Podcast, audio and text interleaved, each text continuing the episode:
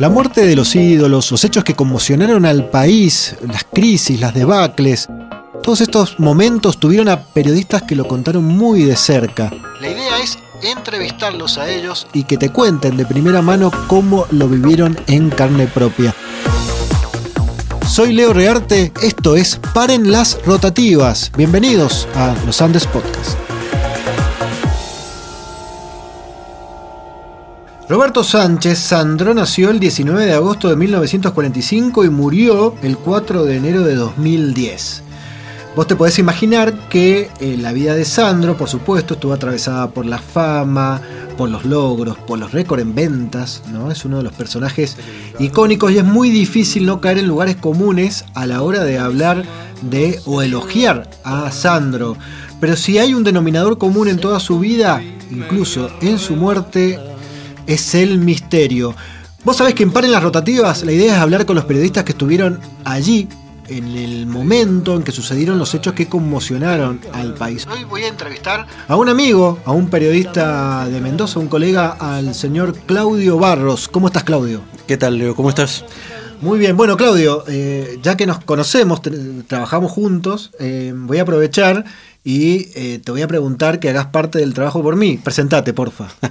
bueno, mi nombre es Claudio Barros, soy periodista en Diario Los Andes, actualmente soy editor de la web del diario, pero eh, digamos, ejerzo como periodista, les voy a poner comillas aunque no se vean, eh, desde el año 2000, he trabajado en Canal 7, en Canal 9, en algunos, bueno, en gráfica, en radio. también en, en el canal de televisión de la Universidad Nacional de Cuyo. Así que bueno, por suerte tengo algo de experiencia en medios. Vamos a contar por qué Claudio está aquí. Básicamente porque cubrió algo que nos interesa mucho en este podcast, que son los momentos finales de la vida de Sandro, quizás uno de los momentos eh, menos conocidos de, de la historia de Sandro. Mirá que tuvo momentos poco conocidos Sandro, porque fue un tipo, como decíamos recién, muy misterioso. Porque Sandro llegó a Mendoza en qué circunstancias? Bueno, ese es el, justamente ese es, el, es la raíz de, lo más interesante de la historia de la, de la última parte de, la vida de Sandro y todo este vínculo con Mendoza. Todo arranca con algo que nos interesa mucho, mucho a los periodistas y muy, muy poco a la gente, que son las exclusivas. Porque es la verdad. Eh, es la única vez que yo en toda mi vida tenía exclusiva, que era la información sobre que Sandro se iba a realizar el trasplante en la provincia de Mendoza. Todo esto, perdón, terminó ocurriendo, eh, digamos, como, como fenómeno, terminó explotando mediáticamente en marzo del 2009, pero hasta ahora, hasta ese momento, solo se conocía que, nada, ¿no? El artista, en realidad era un hombre muy, muy enfermo que su salud eh, veía que se estaba eh, se ponía delicada cada día más y entraba en un cuadro muy muy grave. A partir de ahí es donde eh, muchos especulaban sobre qué iba a ser de él, quién lo iba a operar, qué iba a pasar, qué significaba un trasplante de la dimensión de lo que él tenía que, que recibir. Y es ahí donde la casualidad hizo que Mendoza tuviera un lugar protagónico en esa etapa final de la vida de Sandro. ¿Por qué? Porque a alguien se le ocurrió contar que en un asado eh, alguien había estado desde Buenos Aires haciendo una consulta con el Hospital Italiano de Mendoza sobre qué posibilidad había de que se lo trasplantara aquí, ¿no? Con el reconocido equipo del Hospital Italiano con el doctor Claudio Burgos a la cabeza, ya era de fama nacional. O sea que tampoco era una idea muy loca que trascendiera una información como esa. Y finalmente eso nosotros lo terminamos publicando el 28 de marzo del 2009. Y a partir de allí tuviste que ir muchas veces al hospital, ¿no es cierto? Y hacer una especie de guardia para cubrir qué pasaba con Sandro. Pero antes de llegar a esa parte, contame, porque Sandro fue un ícono del rock eh, en la primera época del rock argentino. Eh, después en los años 70 rompió todos los récords, estuvo, fue el primer latino que pisó el Madison Square Garden y fue el artista que más disco vendió en aquella época, en ese duelo que tenían con Palito Ortega. Pero antes de entrar en, la parte y en la cobertura en sí, contame qué era para vos, Sandro, si en tu casa se escuchaba, em, cuando te empezaste a enterar de que ibas a tener que cubrir esta historia, ¿qué lugar ocupaba en tu discoteca, Sandro? Bueno, Sandro eh, básicamente no era ningún extraño para mí porque era el ídolo de mi madre. Teníamos un póster en casa, incluso enmarcado y con vidrio. sí, sí, mi mamá era. Claro, a uno le cuesta mucho ver a los padres como este, unos fans de la banda, de una banda o de un músico cuando uno es chico. Pero mi madre era eso, mi madre eh, era una fanática total de Sandro, lo seguía desde que él era muy muy joven. Y claro, lo genial que tenía un artista como Sandro, para ella sobre todo, era que iban evolucionando juntos, ¿no? Cuando ella ya dejó de, de interesarle tanto el rock and roll, él empezó a hacer esta música más melódica que a ella también le fascinaba. Así que eh, él no era extraño para mí. Era, la verdad es que lo veía además a través de ella esta preocupación de las famosas nenas, ¿no? Mi mamá no es una nena, porque, porque, nunca lo siguió, porque nunca se fue, nunca viajó para, eh, para mirar ningún recital, ni, ni, para seguirlo en ningún lado. Pero sí era una de estas fanáticas preocupadas por su ídolo, ¿no? Cuando ve que su ídolo está muy mal, que se va deteriorando su salud y que estaba preocupada. Entonces todo eso, con todo ese bagaje, digamos, llegué hasta la noticia de Sandro, de Sandro Mendoza. No era, no, era alguien que yo no conocía, que nunca había escuchado y que no, sabía absolutamente nada de él.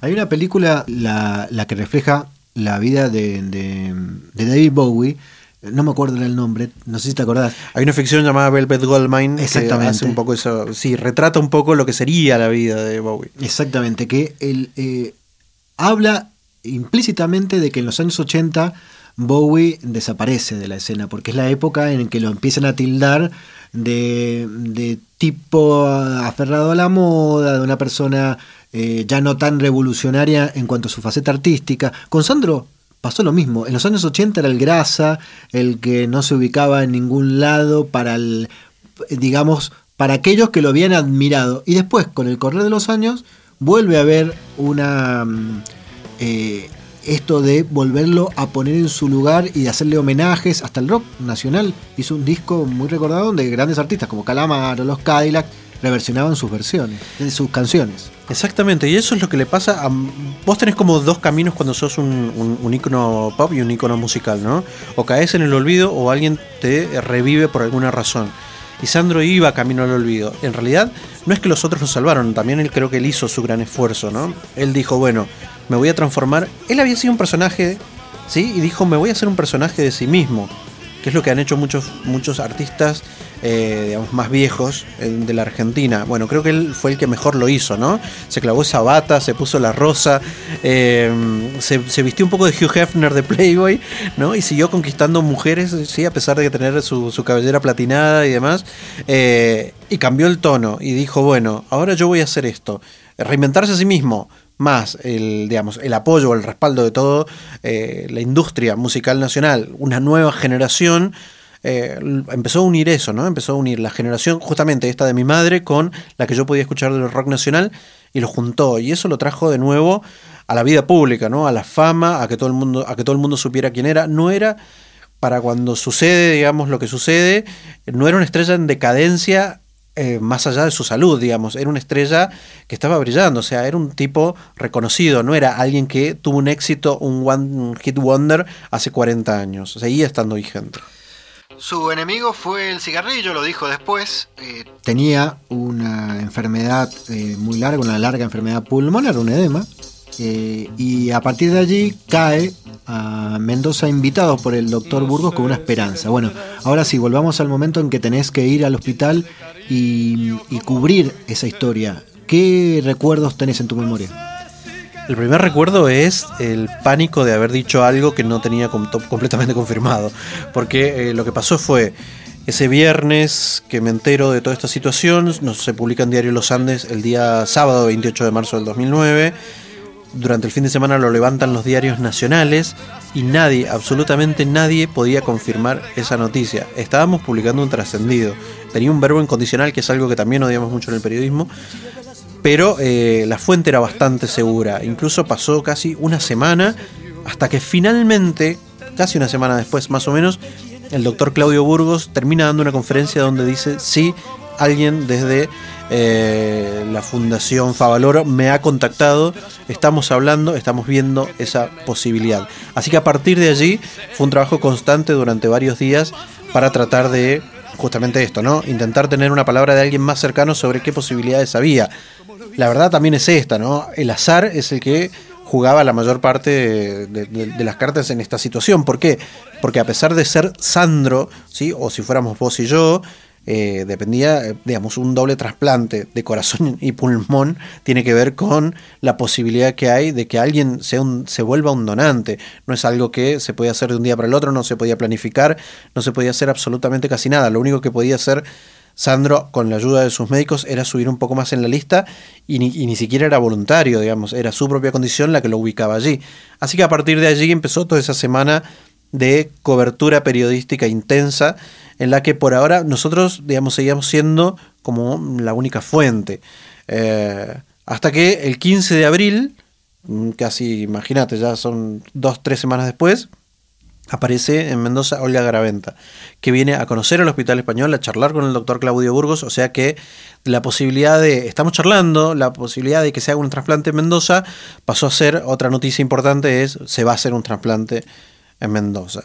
Así que a partir de eh, allí solo quedaba, se cerró ahí la noticia, ¿sí? Se cerró ahí la noticia, estamos hablando de abril de 2009, porque como te dije, lo único que quedaba era ver cómo evolucionaba. Y la verdad es que no había forma de que Sandro mejorara. Al contrario, iba cada día peor, iba cada día peor. Y este, finalmente la noticia se plancha, por así decirlo, durante unos meses hasta el 20 de noviembre del 2009. Día en el que, de emergencia, lo trasladan a Mendoza y queda internado en el hospital español, eh, perdón, en el hospital italiano y también con esta posibilidad, ¿no? De decir, bueno, ahora tiene que aparecer un donante, que fueron esas circunstancias ya en las que los canales de televisión de Buenos Aires vinieron y se instalaron en la puerta del el hospital italiano, y allí estábamos todos, íbamos todos los días, eh, y empezamos ya prácticamente a convivir. Empieza un fenómeno muy, muy curioso en ese momento porque empieza eh, la negociación ¿no? entre dar información, pero también eh, tratar de no saltar ningún, no pasar ningún límite, no tratar de no hacer ningún escándalo, y, pero también poder eh, dar alguna exclusiva o dar alguna información que los demás medios no tenían.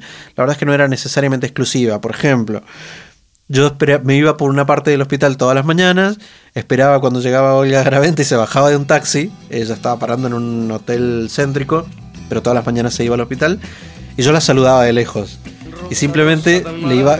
¿Viste como cuando eh, tenés un, te querés acercar a un animal y te vas acercando despacito, le vas tirando la mano? Bueno, yo estaba un poco así con Olga Garaventa. La verdad es que la trataba con mucho respeto porque no quería avasallarla diciéndole, contame cómo está Sandro, porque la verdad es que la pregunta era bastante obvia, ¿no? ¿Cómo está Sandro? Mal, está internado, tiene, está, estaba atado a un respirador artificial esperando un doble trasplante de pulmón. No, digamos, no, no había mucho para hacer allí. Sin embargo, ella todo el tiempo pedía distancia, muy amable, siempre fue muy, muy amable, pero diciendo no, no quiero hablar, no quiero decir nada. Así que esa tareita fue de todas las mañanas hasta que un día dijo un poquito más, digamos.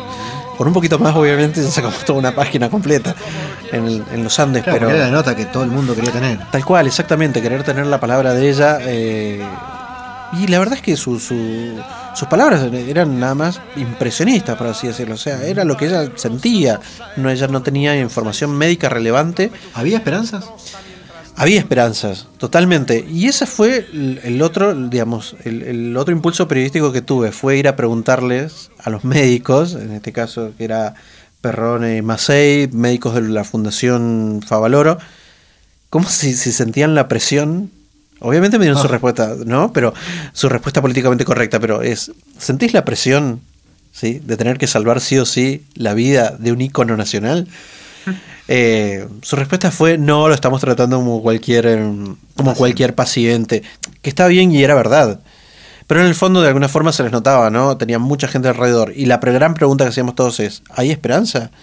¿Había esperanza? ¿Podía salvarse? Y la, la verdad es que sí, había margen porque el margen existía, era una, era una enfermedad muy complicada, era una operación sumamente compleja, pero también en el mismo momento en que todos estábamos cubriendo allí, habían eh, algunos pacientes que se estaban recuperando de, eh, de, trasplantes muy similares, incluso un nene, había un chico de unos 7 años más o menos que andaba pegado a los médicos, lo llevaban encima eh, a caballito y resulta que los médicos nos contaban, él también dice tuvo un doble trasplante de pulmón y corazón. Claro, muchos pensaban, bueno, pero es un niño, tiene fuerza, no, tiene, no está deteriorado, no es un tipo grande. Y sin embargo, los médicos decían, pero no, esto también puede, digamos, es esperanza. O sea, si la operación se puede hacer, es porque se puede salvar. En el periodismo hay hechos bochornosos relacionados con esto. Recuerdo la tapa de Balbín muriéndose en la revista Gente, o también, por ejemplo, no, recuerdo si fue la revista Gente, pero en un semanario de circulación nacional era. También recuerdo, por ejemplo, la famosa tapa de Olmedo, ¿no? Cuando se, se cae y, esa foto espantosa del, del cómico en el piso con el torso desnudo. Por suerte no hubo ninguna imagen de eh, Sandro en el hospital italiano. No, no hubo, pero sí hubo ofrecimientos. A ver. Alguien por allí empezó a hacer circular el rumor de que un enfermero había tomado unas imágenes y estaba tratando de negociar con los medios para venderla. La verdad es que, obviamente, cuando vos tenés un montón de canales de Buenos Aires, eh, principalmente, ¿no? Eh, todo el mundo pensaba que ellos iban a saltar muy rápidamente a querer negociar y pagar por eso. Y sin embargo, estuvo muy, muy interesante esto. Ninguno de los periodistas que estaban allí se mostró realmente interesado por tener esa imagen. Eh, ninguno le pareció que en ese momento debíamos saltar rápidamente para decir, che, mirá, negociemos con el tipo, paguemos y después vemos qué publicamos. No, no, no. La verdad es que incluso en, digamos, también en, Diario Los Andes, pero, pero lo charlé con colegas que les pasó exactamente lo mismo. Dijeron, no, la verdad es que no, no vamos a mover un dedo por esto, ni para averiguar si es verdad, ni para averiguar cuánto cuesta, eh, ni siquiera vamos a contemplar la posibilidad. Si alguien quiere hacerlo, será una cuestión de ellos, pero la verdad es que eh, se terminó desinflando muy muy rápidamente pero sí siguió durante varios días ¿no? este rumor y sobre todo también terminó afectando a la seguridad del hospital, porque al final, después de, esta, después de, eso que circulaba, nos terminó restringiendo también un poco el acceso a nosotros. Antes, los primeros días había como más libertad, sobre todo porque había mucho respeto, pero cuando empezó a circular que alguien había tomado una foto, que la quería vender y demás, digamos, se sintió como que los, los medios se volvían un peligro, que podían invadir el hospital entonces empezaron a restringir un poco el acceso, la seguridad, durante un, por lo menos unos días. Después todo volvió a la normalidad. Pero por un segundo todo el mundo estaba muy relajado pensando, bueno, es una estrella, estamos todos respetándolo. Y resulta que esa, esa, confianza se rompió por mínimamente, pero se, se restableció por suerte eh, rápidamente. Porque la verdad era esa. Nadie quería captar esa imagen. Eso sí, era primo segundo, ¿sí? O venías de, hacías 10.000 kilómetros para estar ahí y tenías todos los medios encima.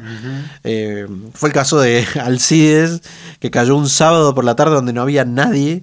Eh, y resulta que se puso a cantar en la puerta, y medio después algunos terminaron interpretando como que se había puesto ahí esperando que llegaran los medios para poder, eh, para poder hacer algunas imágenes. Pero la verdad es que las nenas que estaban afuera lo agradecieron un montón y después con el desfile de algunos personajes famosos sí, había mucho asedio mediático, pero fuera de eso...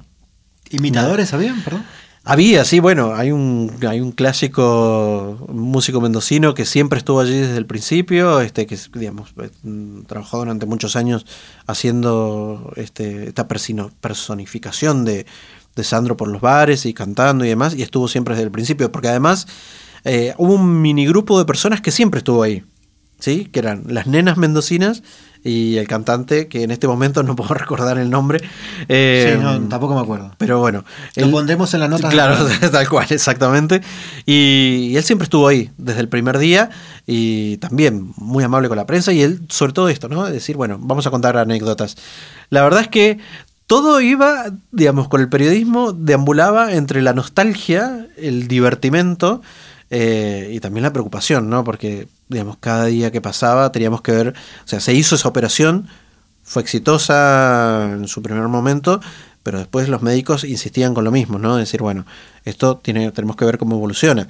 Claro, después de muchos meses, después de muchos rumores, se le hace el doble trasplante, se el tipo sale exitoso de esa operación, sin embargo había que seguir esperando a ver cómo evolucionaba. Así que por ahí también eh, todo eso se terminó transformando como en una especie de gran familia, periodistas, fans, eh, familiares de los eh, de Sandro y también los propios médicos. Murió el 4 de enero de 2010 y tuvo, por supuesto, uno de los funerales, uno de los momentos públicos más grandes, que las despedidas más gigantescas que se recuerdan en la historia argentina en Buenos Aires. ¿Qué recordás de esos días en Mendoza y cómo te tomó la, la noticia? Yo lo que recuerdo es que sentía como que los médicos nos iban preparando para decir, miren, fue un éxito, pero ojo, pero ojo, lo que dijiste recién. Eh, lo que yo más lamento, y, tenés razón con esto, los médicos todo el tiempo estuvieron repitiendo. Y, lo siguen haciendo hoy con cualquier caso, ¿eh? vuelvo a repetir, me gustó mucho esta postura de los médicos eh, de, no de no volverse fans. Es decir, es una operación riesgosa y justamente por ser riesgosa tiene complicaciones que pueden ser inesperadas. Eh, lo que más a mí me, marcó fue que estuve acompañando, como te dije, las etapas, ¿no? Marzo cuando hay la noticia, abril cuando, una semana después cuando confirman, abril viene Olga Garaventa, empezamos todos los días desde noviembre, todos y cada uno de los días a ir al hospital, era mi rutina prácticamente. Yo tenía un viaje programado. Ay, ay, ay. Y el 20 y el 20 y algo de, diciembre del 2009 me fui de viaje y me fui a México. Y el 4 de enero, cuando estaba en México, ¿sí? estaba escuchando la radio en un auto, estaba en el, auto con, unos amigos, eh, en una radio en México cuentan la noticia. Y la verdad es que yo lo único que había pensado era justamente eso, ¿no? Es decir, bueno, las circunstancias hicieron que tuviera que abandonar eh, uno de los temas que más me había gustado seguir, más me había gustado eh, cubrir como periodista y no estar allí en el momento en el que pasara lo que fuera. Porque, a ver, yo no necesariamente pensé que, iba a tener este desenlace.